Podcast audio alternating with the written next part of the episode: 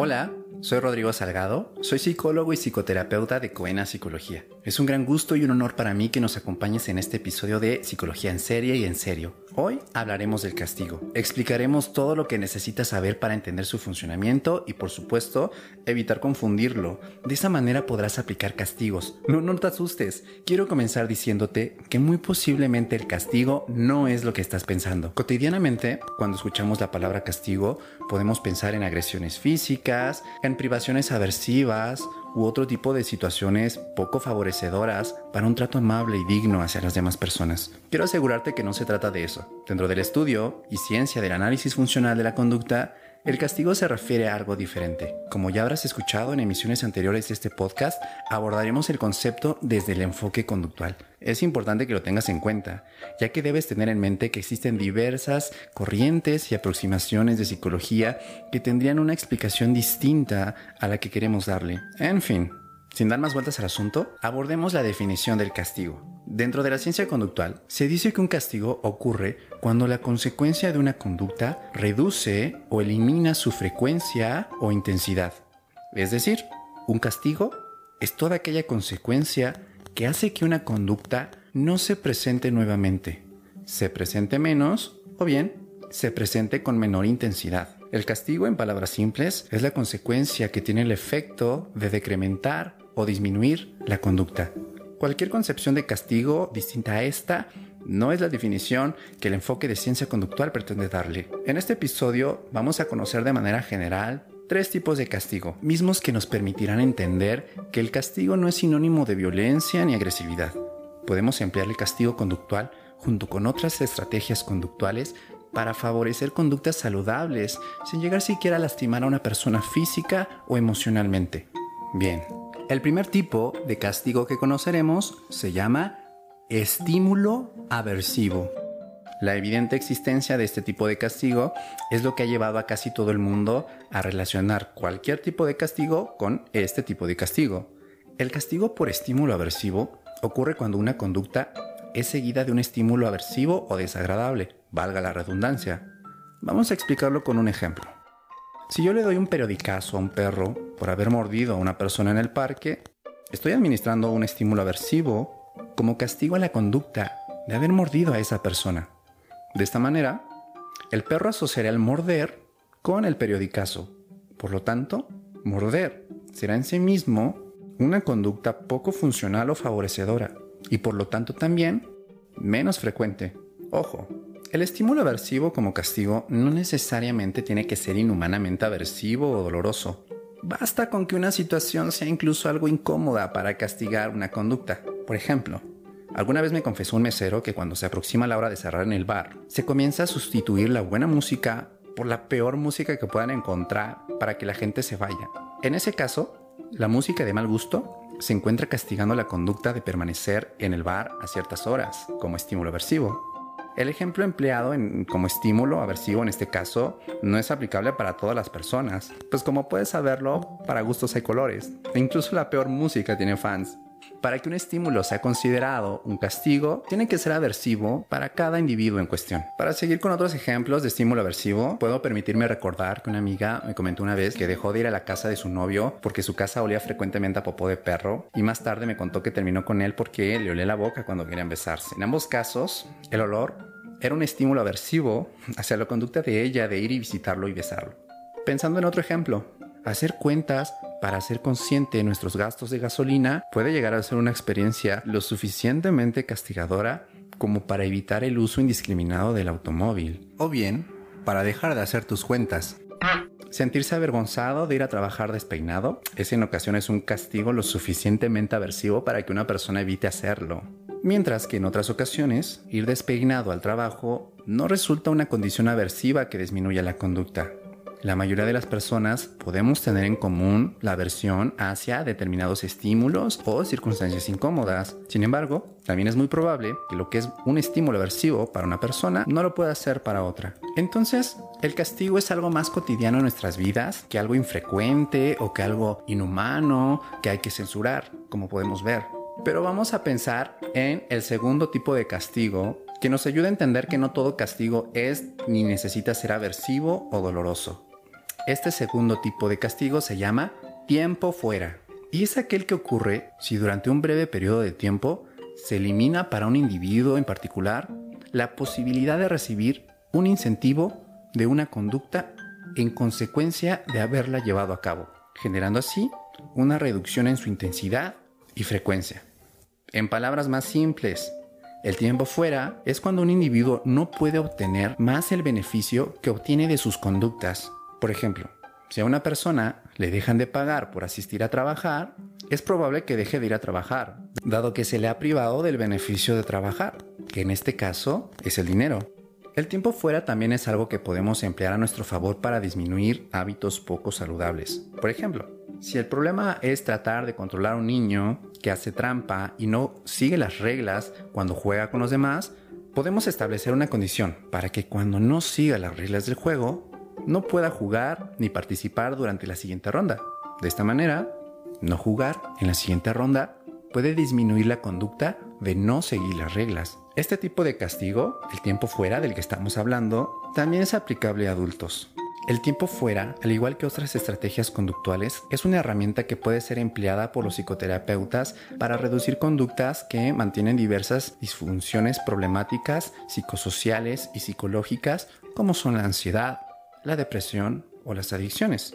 El truco en poder usar el tiempo fuera a nuestro favor radica en el propio concepto del tiempo fuera. Ahí te va. ¿Qué pasa si como terapeutas podemos privar la posibilidad de recibir un incentivo de una conducta maladaptativa en consecuencia a haberla llevado a cabo? Por ejemplo, el contacto visual o la conversación puede ser algo reforzante cuando una pareja se encuentra alzando la voz, enojándose o siendo hostil, es conveniente que la conversación no siga más en ese preciso instante, sino más tarde, cuando los dos se encuentren más tranquilos. Esto siempre acordándolo previamente y estando los dos de acuerdo, para no incrementar el hábito de discutir en lugar de hablar. En la mayoría de los casos es viable y necesario anticipar que existirá un tiempo fuera de lo que refuerza a la conducta indeseada. Una variante del castigo por tiempo fuera es el castigo por extinción. La extinción es distinta y a la vez muy similar al tiempo fuera. La sutil diferencia entre estas dos variables de castigo es que mientras que el tiempo fuera coloca al propio individuo directamente en un escenario donde no puede recibir un beneficio específico por su conducta, la extinción suele más bien privar de cualquier reforzador en general a un individuo mientras está llevando a cabo una conducta indeseada a través de las reacciones de la fuente reforzadora, sin manipular las condiciones propias del individuo. ¿Parece confuso? El ejemplo común por excelencia de extinción es que un padre ignore por completo el berrinche de su niño durante el tiempo que dura esta conducta. ¿Verdad que no es tan complicado? El tiempo fuera implicaría que el niño no pudiera tener contacto con su padre para hacer el berrinche, mientras que durante la extinción, más bien en presencia del padre, el padre deja de hacer contacto visual o de prestar atención al niño. Suele ser común que cuando comenzamos a aplicar la extinción, la conducta indeseada incrementa su intensidad al verse ignorada o privada de la recompensa. Sin embargo, este esfuerzo, excesivo a veces, sin recompensa, cansa la estrategia del individuo en cuestión y ese costo sin beneficio es lo que en realidad disminuye la conducta indeseada. Por ejemplo, al dejar de hacer caso al berrinche de un niño, muy posiblemente el berrinche incremente por un momento en cuanto a su intensidad. Sin embargo, dado que el esfuerzo del berrinche no obtuvo una recompensa en esa ocasión, es probable que en el futuro ese berrinche disminuya si se le priva correctamente de todo incentivo o reforzador. Vamos con otro ejemplo. Podemos pensar en el típico niño gracioso del salón de primaria al que le gusta hacer bromas y ser el centro de atención. Si llegase a hacer una broma y el maestro consiguiera que nadie se riera en el salón, el niño no estaría recibiendo el incentivo esperado de sus conductas. En otro escenario, si la víctima de un bulleador consiguiera ignorarle o quitarle la atención cada vez que el bully lo molesta, habría castigado a su bulleador en términos conductuales con la extinción y por lo tanto es posible que termine disminuyendo la conducta del bully.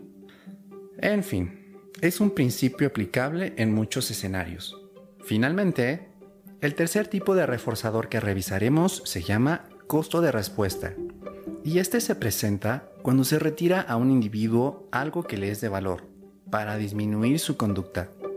La diferencia que el costo de respuesta tiene en contraste con el tiempo fuera o la extinción es que mientras que el tiempo fuera implica suprimir la posibilidad de que el individuo reciba un potencial incentivo de su conducta, dentro del costo de respuesta, más bien se le retira directamente al individuo algo que ya tiene y que es de alguna manera valioso para él. Las multas por tránsito son el ejemplo más común e inmediato para explicar el costo de respuesta. Resulta simple de entender, porque si una conducta te cuesta tanto, evitas hacerla. Una aplicación clásica de este principio es poner una moneda en un frasco cada vez que se dice una grosería, cuando se está buscando reducir esa conducta verbal indeseada. Otro ejemplo simple, para cualquier inversionista, son las pérdidas económicas, pues estas son un costo de respuesta natural de las malas decisiones financieras. Por lo tanto, en ese escenario, tomar buenas decisiones resulta ser fundamental. Pero el costo de respuesta no solo se permite con costos en términos de dinero.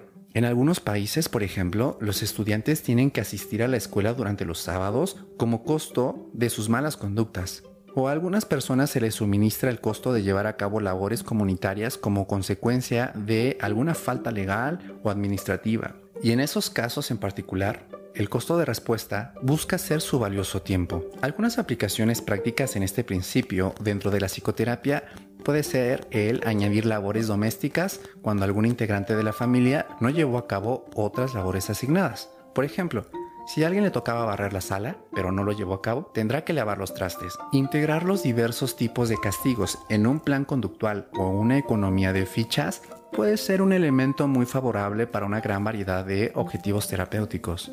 Para finalizar este episodio, quiero hablar del error más común dentro de la administración de los estímulos aversivos a tener en cuenta. Este común error radica en la falsa idea de creer que por decrementar o suprimir una conducta estamos favoreciendo la conducta opuesta deseada. La realidad es que suprimir una conducta indeseada no asegurará, en la mayoría de los casos, que se incrementará la conducta deseada. Los estudios conductuales han demostrado que el reforzamiento positivo tiene mayor utilidad práctica para lograr alcanzar las conductas deseadas. Al emplear el castigo erróneamente o excesivamente, sin enseñar o incentivar la conducta deseada, creyendo que de esta manera se van a conseguir las conductas deseadas, más bien termina favoreciendo otras conductas que ayudarán a evitar ese castigo o incrementando incluso la conducta indeseada. En ese caso, el intento de castigar una conducta indeseada sin favorecer, sin enseñar o sin incentivar la conducta deseada puede llegar a terminar incrementando otras conductas que, independientemente de si las juzgamos como bonitas o feas,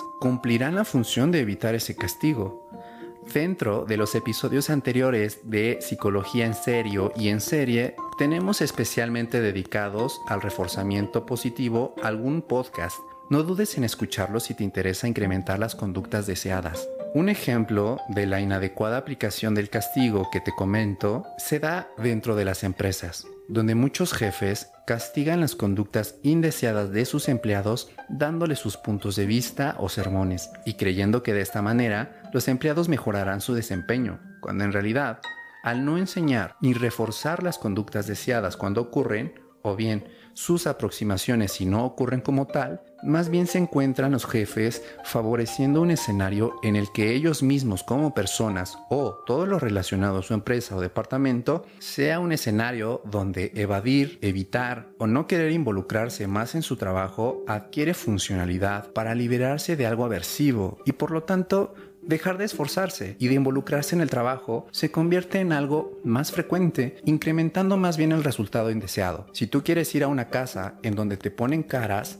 probablemente no vas a querer ir a esa casa. En esa metáfora, podemos pensar que esa casa es una persona, un trabajo, una empresa, tu pareja, el estudio de los niños, etc. El castigo disminuye las conductas indeseadas, pero también incrementa la evitación si al individuo castigado en cuestión no se le está favoreciendo conductas más saludables que le ayudarán a evitar la conducta indeseada. En el podcast de hoy podemos entender que el castigo no es un fenómeno negativo por sí mismo. Un buen psicoterapeuta puede emplear los efectos del castigo para ayudar a las personas a alcanzar sus propios objetivos. Me viene a la mente aquel paciente que tenía problemas de alcoholismo, pero después de varias sesiones me dijo que al momento de poner sus manos sobre una bebida alcohólica, se dijo a sí mismo, hacer esto terminará costándome mi matrimonio, mi trabajo y la felicidad de mis hijos.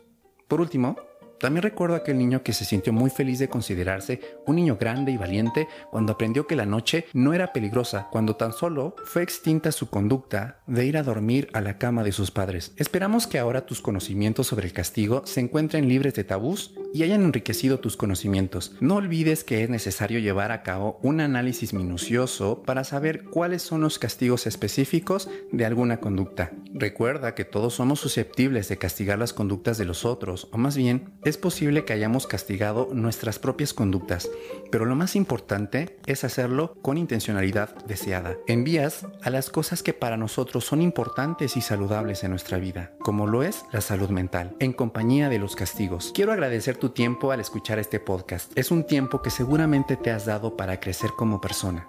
Recuerda que en Coena estamos para compartir, ayudarte y servirte. Espera nuestro próximo episodio. Hasta la próxima.